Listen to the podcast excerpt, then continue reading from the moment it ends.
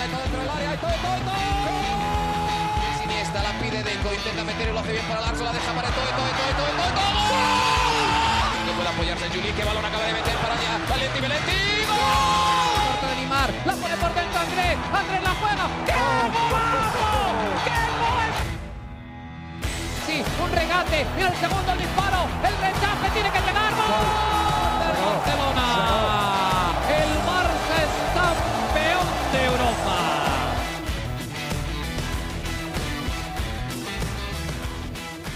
Hola amigos de ADN Barça, bienvenidos a otra edición de nuestro podcast, esta vez justo después del clásico, el primer clásico de la temporada 2021-2022, victoria para el Real Madrid 1-2 en el Camp Nou, goles de David Alaba y Lucas Vázquez, descontó por el Barça el Kun Agüero con su primer gol con la camiseta del Barça, que llegó lamentablemente muy tarde. Para hablar de nuestras sensaciones sobre este partido, por supuesto contamos con Mariana Guzmán desde Barcelona, que estuvo allá en el Camp Nou. Mariana, bienvenida nuevamente a ADN Barça. ¿Qué tal? ¿Cómo estuvo esa jornada de clásico dominguero tempranero, además, para ustedes allá Sí. en, en Europa en la tarde y para nosotros en la mañanita acá en- de este lado del planeta? Hola Alejandro, bueno, creo que es el primer día que hacemos doble episodio de ADN Barça porque nos conectamos antes del partido. Hicimos una previa por Spaces eh, de Twitter y también nos conectamos por aquí. Y a ver, a ver, a ver, ¿por dónde comienza, no? Una, yo creo que un clásico siempre es demasiado emocionante. En el momento que, conversa- que conversamos más temprano, yo te decía que quería ver el Camp Nou lleno, que era el momento idóneo para que la afición demostrara que es incondicional. Y la verdad que el Camp Nou se llenó. Y, y quiero hacer como énfasis en esto, porque el momento donde salen los jugadores, donde, sal- donde se despliega ese tifo, esa pancarta que decía el Barça hoy siempre, estuvo lleno de muchísima emoción. O sea, fue un momento de esos que te quitan el aliento y dices, wow, qué, qué espectáculo estamos viviendo. Y, y quiero también por eso felicitar a la hinchada del Barcelona que fue a ver a su equipo y que lo apoyó y que lo apoyó todo el rato. O sea, los, los fanáticos no pararon en ningún momento y, y eso es importante dejarlo claro. Eh, yo antes de, además de, de todo lo, lo que hemos hecho tú y yo, también me, me habían invitado en otros, en otros lugares a hablar del Barça y la perspectiva que había era que el, Barce- el Madrid iba a golear 5 a 0, que le iba a meter una mano, ¿no? Una manita, eh, que iba a pasar algo estrepitoso en el Camp y yo decía que, que no, que no necesariamente tenía que ser así, que el Madrid no llegaba siendo una máquina arrolladora, que ambos equipos tenían sus falencias, ¿no? Sin embargo, que bien, entendiendo que el, Real Madrid llegaba en mejores condiciones y que por lo tanto era el favorito, no, no veía un resultado y algo tan visible. Y al final esa es la sensación que, que se mantuvo y que puedo decir que tengo en este momento, ¿no? Ya después de que pasó el partido, eh, odio decir resultados antes, o sea, no me gusta cuando me dicen, ah, es un pronóstico, o sea, para mí eso es una tortura, por eso nunca Sí. lo hago. Y en Conexión Deportiva me pidieron que hiciera mi pronóstico. Y mi pronóstico era 2 a 2. Y si te pones a ver que yo siempre, yo a, mí, a mí me da muy mal en los pronósticos, pero en este no me fue tan mal, porque dos a- eh, pudo haber sido si lo de Des entrar. si Des Sí. hubiera fallado esa clara, hubiera tenido mi pronóstico. Y al final, el Barcelona cometió unos errores que lo condenaron, ¿no? Pero eh, no, no hubo un nivelazo del Madrid, no hubo una humillación, no fue un encuentro como contra el Bayern de Múnich. Entonces, nada, eh, hay mucho que hablar y lo iremos hablando a lo largo de todo el episodio, pero, pero contrario a lo que siente el fanático, ¿no? Yo, yo siento que no fue un partido terrible, yo siento que hubo cosas que, que estuvieron bien, cosas que, que hay que mejorar, sin duda, Sí. y, y nada, y que, y que el Barça continúa, o sea, y, y ya. O sea, no, no veo tampoco el apocalipsis después de este, después de este clásico. Pienso que, que pudo en otro momento haber sido peor. Algo que quiero dejar claro, continúo pensando que Cuba no debe estar en el banquillo del Barcelona. Creo que su respuesta, que ya abordaremos eh, a detalle, su respuesta con los cambios no fue acertada, creo que continúa fallando. Sin embargo, quiero condenar esas acciones violentas que tuvieron una pequeña y minúscula parte de la afición, porque fueron unos pocos, ¿no? Pero igual quiero condenarlo. No se puede agredir a nadie bajo ningún concepto. A un profesional que está haciendo su trabajo puede tener sus diferencias, pero me parece insólito, ¿no? Viendo la cantidad de seguridad, Alejandro, es que si vieras la seguridad que hay a los alrededores del estadio y precisamente en ese lugar de donde salen los jugadores y que este tipo de cosas pasen, es como, hay demasiada seguridad, pero, demasiada. ¿Cómo le llega a la gente? Porque, a ver, para los que no saben, eh, en redes sociales está rodando un video de la salida de Ronald Koeman del, estadio, del Camp Nou, y bueno, cómo la gente le llega al carro, ¿no? y son decenas de personas, y no centenas, la verdad no sé cuánto era la cantidad de gente que había ahí, pero es bastante gente y pareciera que no, no, encuentro el raciocinio para entender cómo es que no hay un, una especie de pasillo, digámoslo, llamarlo de alguna manera, para que salgan, eh, digamos, eh, protegidos, ¿no? No solo los, los entrenadores, los jugadores, todo el personal del Barça, todo el que vaya saliendo del estadio. Es muy extraño todo esto, los árbitros, qué sé yo, todo esto, todo, toda la gente, los protagonistas del espectáculo. Exactamente, o sea, hay muchísima presencia policial, pero fallan en que tienen que acordonar, tienen que buscar la manera de que eso no pase, porque no es la primera vez, ya es, con, ya es constante.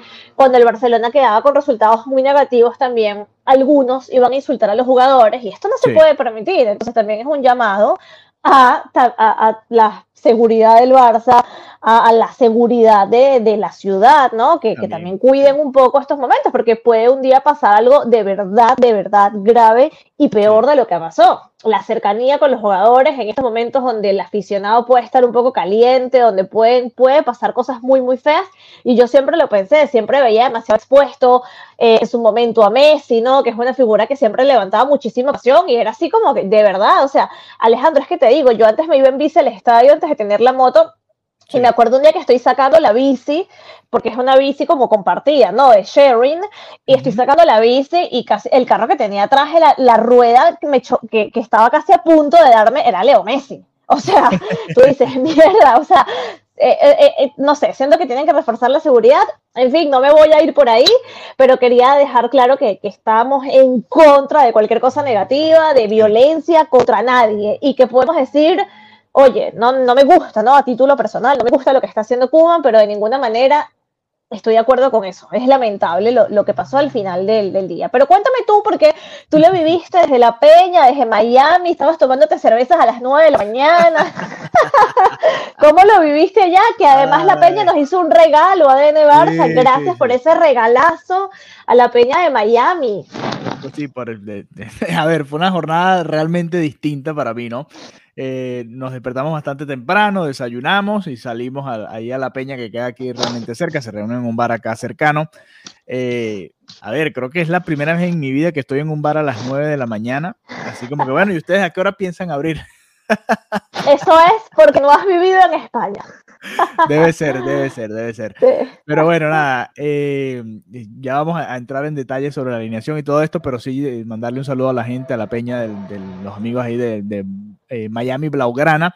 Nos regalaron una bandera muy bonita del Barça, con la estela, una mezcla entre la estelada y los colores del Barça, que, entregaron al medio tiempo. Y pueden ver los videos en nuestra cuenta de arroba. Eh, cantaron el himno en el medio tiempo. La verdad, muy, muy bonito el ambiente ahí. Había fanáticos del Madrid también, unos tres o cuatro que, que celebraron el triunfo.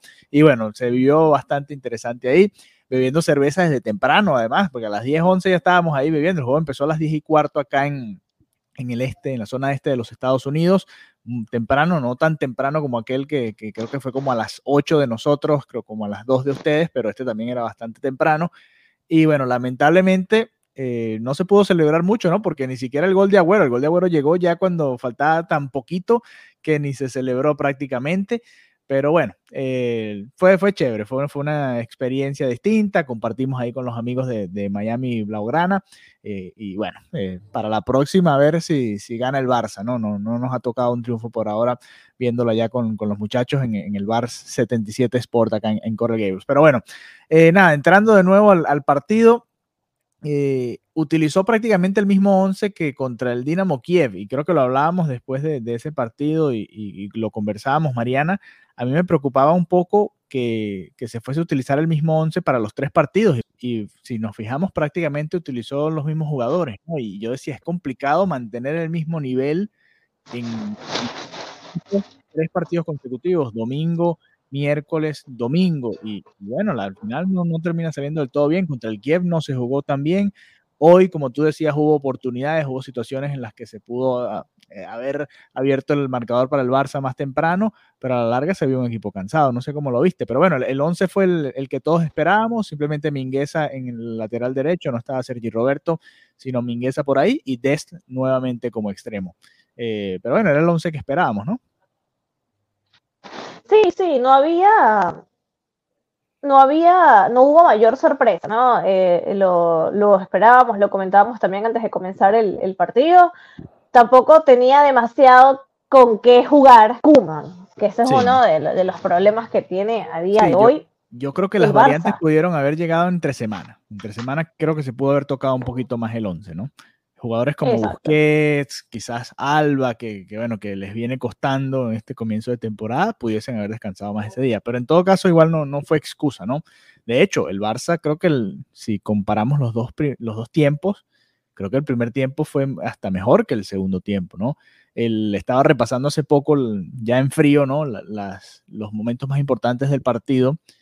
Y en la ocasión de Dest llega al minuto 25 el, gol que se falla Serginho Dest, increíble, un buen pivoteo de, de Memphis Depay, centro al área, Ansu Fati la toca y le queda a Memphis para definir, para marcar el 1-0 y la termina mandando por arriba, ¿no?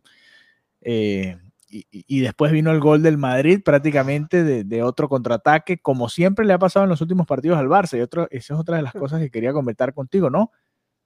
Le pasa constantemente que primer contraataque, primer disparo al arco del rival y gol. Obviamente mérito a Alaba porque fue un golazo, fue un disparo que creo que ningún portero del mundo hubiese podido sacar, pero igual es algo que al Barça le cuesta mucho, ¿no? Le, llegan y le hacen gol con muy pocas ocasiones a, este, esta versión del Barça de Kuman.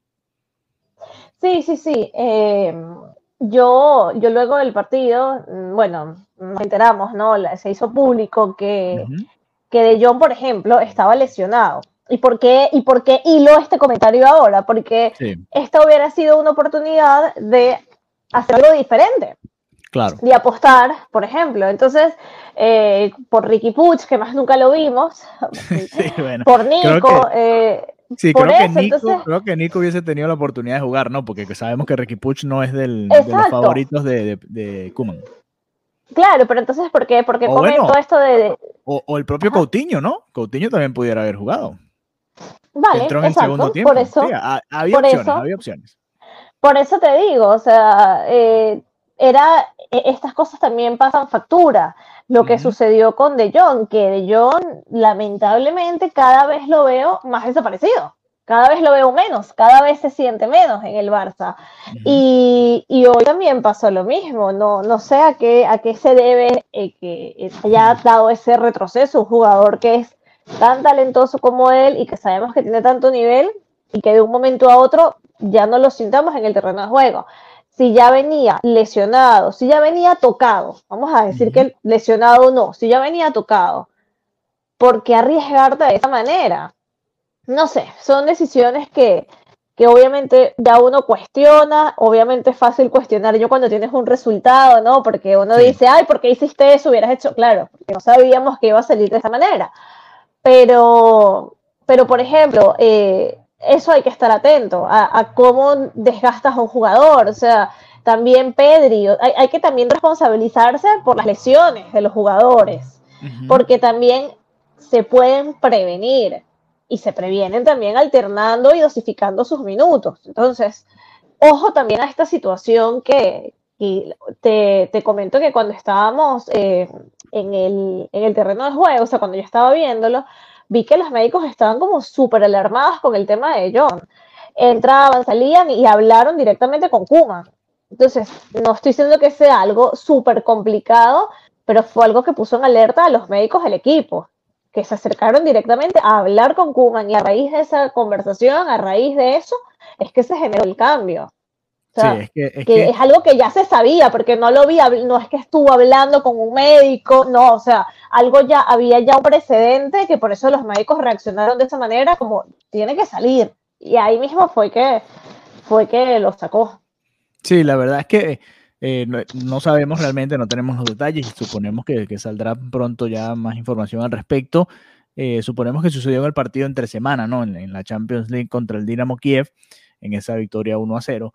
Pero en todo caso, eh, yo sentí, creo que lo conversábamos antes, ¿no? Que, me preocupaba que fuese a, repetir ese mismo equipo, porque el equipo, ya lo hemos visto en otros momentos de la temporada, se ve cansado, ¿no? No fue esa la razón de haber perdido el partido contra el Real Madrid, pero es uno de los factores que puede estar afectando, ¿no? Eh, a ver, el Barça después del golazo de Alaba, igual, a ver, Piqué tuvo un cabezazo que pasó cerca, ya habíamos comentado la de Dest que pasó por encima, Ansu Fati tuvo una que recortó hacia adentro, disparó y le termina eh, pegando a Alaba en el área, un buen cierre del central austríaco ahí también. A ver, ocasiones, digamos, hubo, no, no, fue, no fue un repaso, como tú decías, ni del Madrid ni del Barça, creo que se vio bastante parejo el encuentro.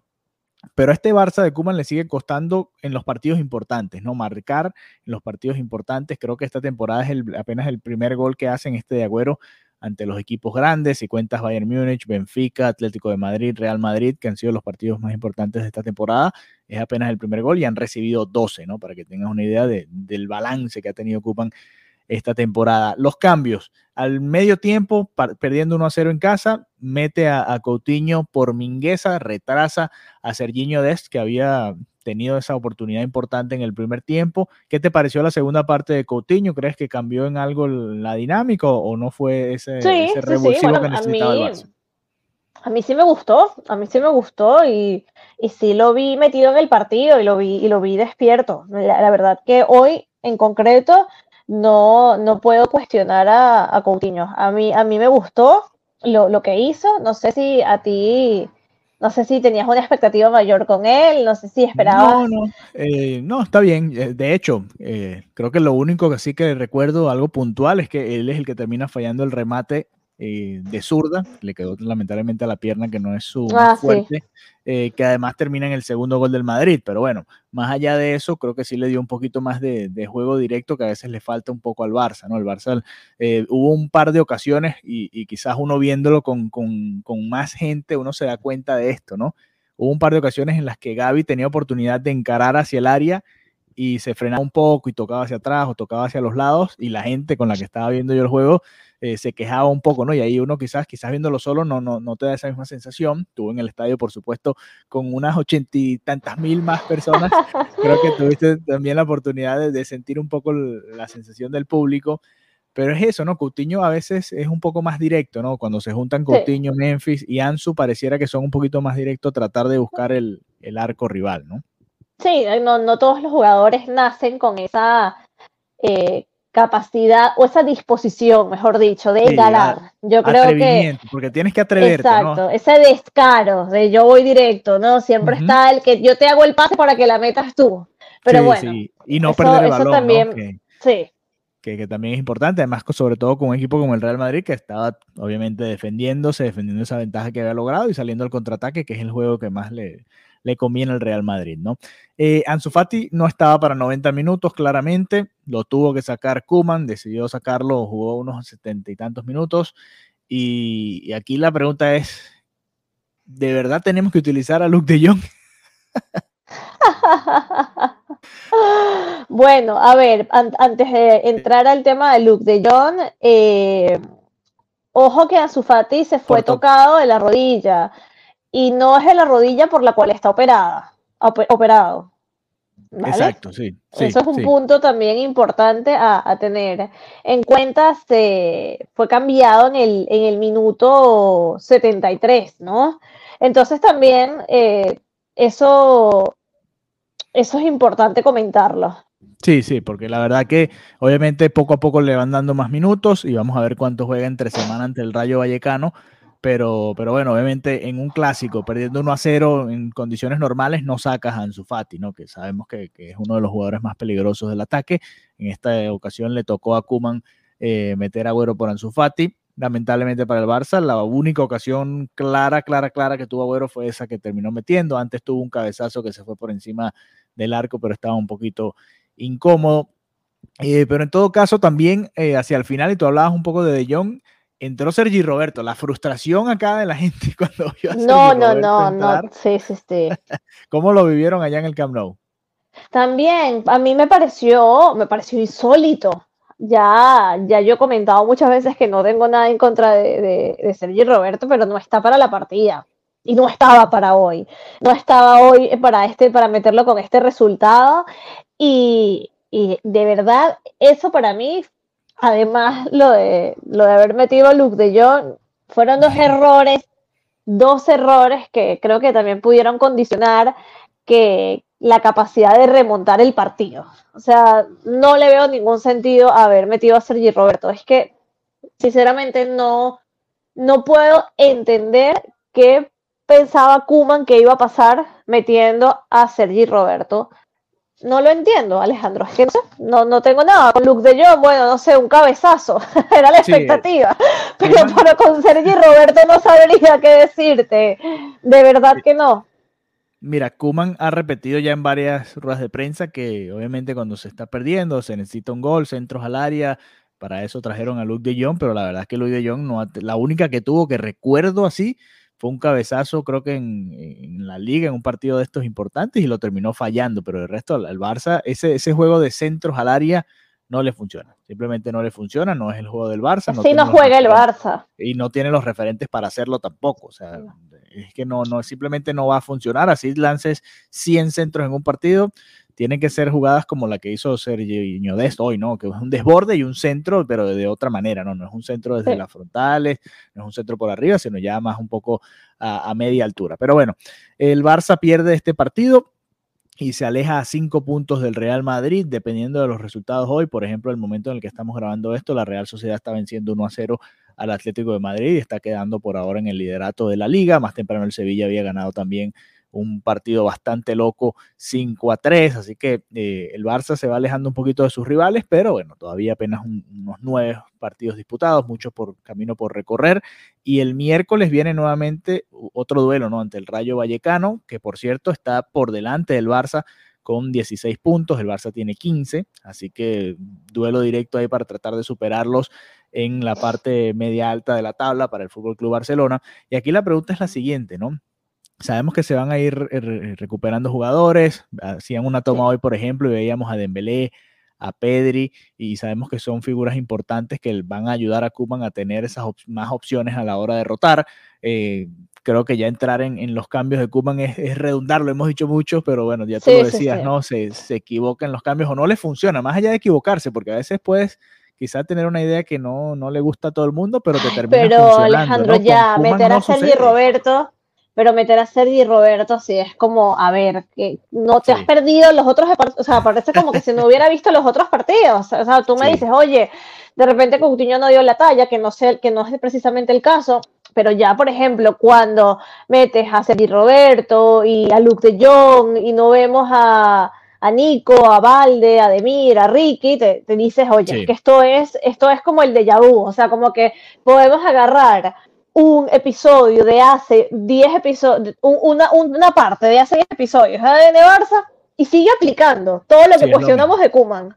Es lo mismo. Y, y algo que tú decías y que has repetido constantemente, ¿no? Una cosa es creer realmente en la masía, en, en, la cantera, y otra cosa es simplemente creer en ellos cuando no te queda otra opción. Hoy era un día de esos como para mostrar, ok, creo en ustedes, vamos Nico, vamos Yusuf Demir, vamos eh, Ricky Puch, vamos a ver si podemos voltear este, este encuentro de alguna manera con lo que tenemos en casa, ¿no? Y no fue, no fue realmente la primera reacción de Ronald Koeman.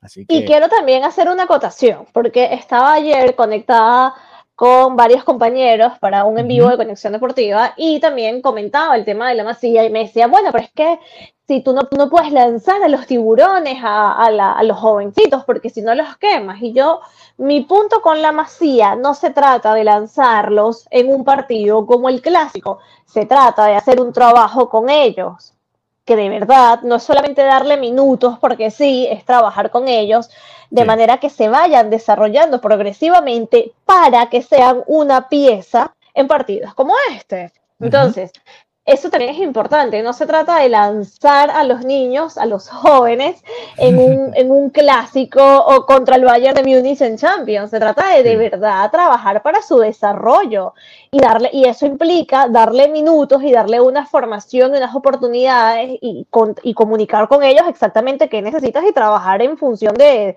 de cómo ellos pueden hacer el equipo mejor. Creo que es un trabajo que no necesariamente parece estar haciendo Ronald Koeman.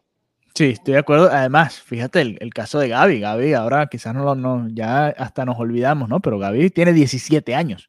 17 años tiene Gaby, viene de jugar semifinales y final de Nations League contra Francia y contra Italia, dos partidazos complicados y contra los mejores equipos de Europa en este momento. Y hoy jugó eh, en el clásico, ¿no? A ver, no vamos a decir que se está quemando a Gaby, más bien no, está creciendo con este tipo de partidos, está aprendiendo. Bueno, hoy obviamente es un aprendizaje importante todo lo que vivió hoy en ese partido contra el Real Madrid. y Eric García, y Eric García también, hizo un buen partido. Eh, creo, que se, duerme, creo que se duerme en la jugada del gol, en el segundo gol se, se confió, ¿no? Se confió en tras el disparo de, de, Asensio. Estaba repasando ahorita, antes de comenzar el episodio, un poquito los mejores momentos él llega al área, se recupera, llega al área y después como que se frena cuando Asensio va a disparar y ese microsegundo es el que le permite a Lucas Vázquez ganar la partida, pero de resto fue un muy buen partido de Eric García. Sí, pero ese segundo gol, esa contra del Madrid, a mí me pareció una serie de errores desafortunados del Barça cuando estaba atacando, o sea, eso, eso para mí fue todo todo un equipo siendo desafortunado en el momento del ataque que termina en la contra. Es lo que si tú no lo haces, te lo hacen. O sea, eso fue lo que pasó en ese segundo gol. Eddie García, lo decía también ayer, es un diamante. Pienso que, pero hay que pulirlo, ¿no? O sea, también la gente condenaba mucho sus equivocaciones. También hay que entender que es parte del aprendizaje y creo que hoy hizo un partido bastante bueno. Sí, sí, estoy de acuerdo. Eh, y eso, eso que hablas de, de esa jugada del segundo gol del Real Madrid también repasando un poquito las jugadas, porque en caliente uno quizás se pierde esos detalles. Memphis Depay tuvo para disparar, tenía espacio como para disparar al segundo poste, él decide frenarla y hacer un centro, y esta es la jugada que yo comentaba más temprano en la que Coutinho termina fallando de zurda, no es su pierna izquierda igual, quién sabe si igual la mandaba a la grada, y al final un par de rebotes y, y termina saliendo el Madrid en contraataque y esta jugada que narramos, ¿no? Mala suerte puede ser, pero se repite constantemente, ¿no? Se repite que, que al Barça le cuesta eh, aprovechar las oportunidades y que sufre mucho en la contra. Son constantes de, este equipo de Kuman y creo que hoy lo volvimos a ver en el clásico, lamentablemente. Sí, y, al final son detalles que pudieran haber hecho una gran diferencia y, que no, no, no, hay un, no hay una corrección, no hay una mejoría. Sí. Y yo creo que, que por eso es que a ver, la puerta tiene que hacer algo. Eh, yo hacía un tweet que decía, eh, recordando un poco la célebre frase de, que aquí el, perder iba a tener sus consecuencias. No sé si recuerdas esa, esa contundente declaración, donde él decía, perder tendrá consecuencias y yo quiero saber cuáles son esas consecuencias. Es verdad que el Barcelona viene de ganar en Champions, que le ganó en la otra, en la otra jornada liguera al Valencia, pero es que este equipo a día de hoy como está, es que no, no, está aspirando a nada, porque míralo la posición que está en la, en la liga. Y a Champions llegó, ganó pidiendo la hora ante un rival que no es complicado. si no tomas las correcciones, claro, entonces imagínate, si no tomas las correcciones ahora, ¿cuándo lo vas a hacer? Cuando ya es por perdida y, y, y, ojo que puede ser grave, ¿no? ¿Cómo puede terminar el Barça si, esta temporada. Entonces, no sé cuánto más va a esperar la puerta, ¿no? También eso me da bastante intriga.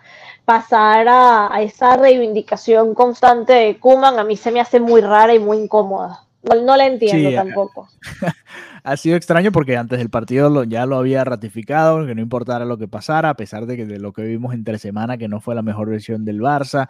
Eh, el propio Kuman se había dado esta semana como una de las más importantes del, comienzo de temporada y fíjate que termina, ganó un partido, digamos que bien, ante el Valencia, el del Kiev lo ganó, como tú decías, sobre eh, eh, pidiendo la hora y la verdad no mostrando la mejor cara y este lo termina perdiendo, así que eh, yo estoy contigo y creo que estamos de acuerdo desde hace tiempo, desde aquellos empates contra el, Granada y contra el Cádiz, creíamos que ya era el momento como para que se diera ese paso, sobre todo viendo esta seguidilla de partidos que venía, ¿no? Empezando con el Benfica y terminando con este del Real Madrid.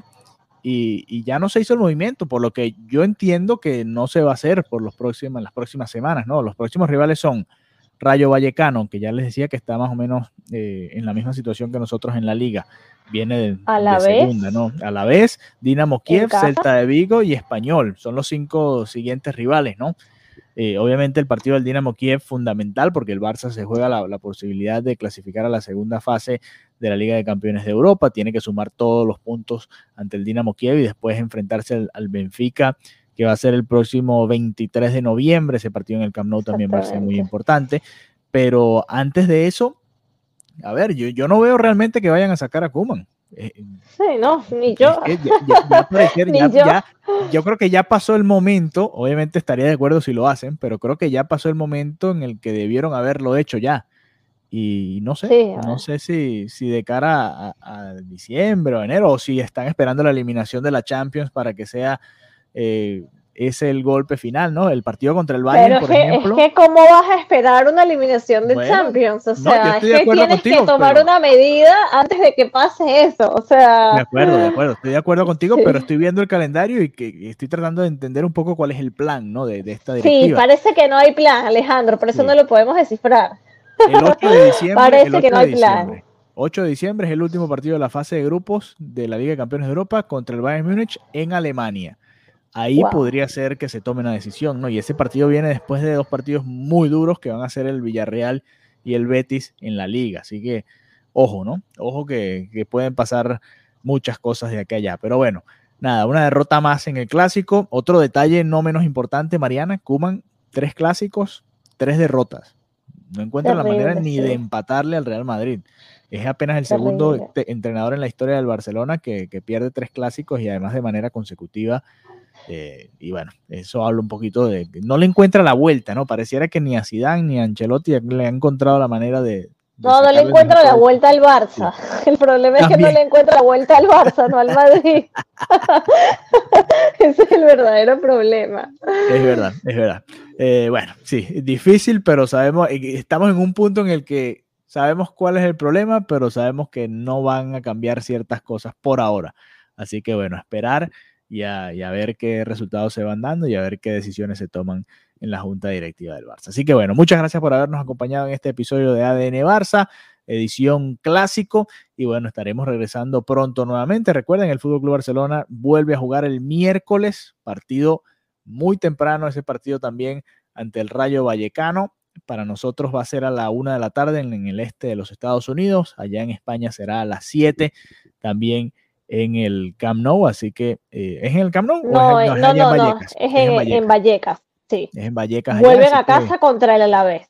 Contra el Alavés, perfecto. Así que bueno, estaremos probablemente haciendo un episodio eh, quizás antes del fin de semana, quizás el próximo lunes, vamos a ver cómo se va dando todo. Eh, y bueno, estaremos avisándoles a través de nuestras redes sociales. Si no lo han visto, vayan a nuestro perfil de Twitter para que vean los videos, la foto de la bandera y todo lo que nos regalaron los amigos de Miami eh, Blaugrana y bueno, cómo la pasamos allá en esa mañana de domingo a pesar de la derrota del Barcelona en el clásico ante el Real Madrid. Será hasta la próxima, Mariano. Un abrazo. Adiós. Bye bye. Amigos de ADN Barça, muchas gracias por habernos acompañado nuevamente. Si quieren ayudarnos a seguir creciendo en este proyecto del podcast, nuestra cuenta de Twitter también Instagram, y quizás en un futuro, ¿por qué no?, hasta un canal de YouTube, pueden apoyarnos a través de Anchor dejándonos su donación. Así que si quieren apoyar nuestro proyecto y ser parte de ADN Barça, pueden hacerlo a través de esa vía. Y si no, compartan el contenido que también nos ayuda a seguir creciendo. Un abrazo y nos encontramos pronto nuevamente.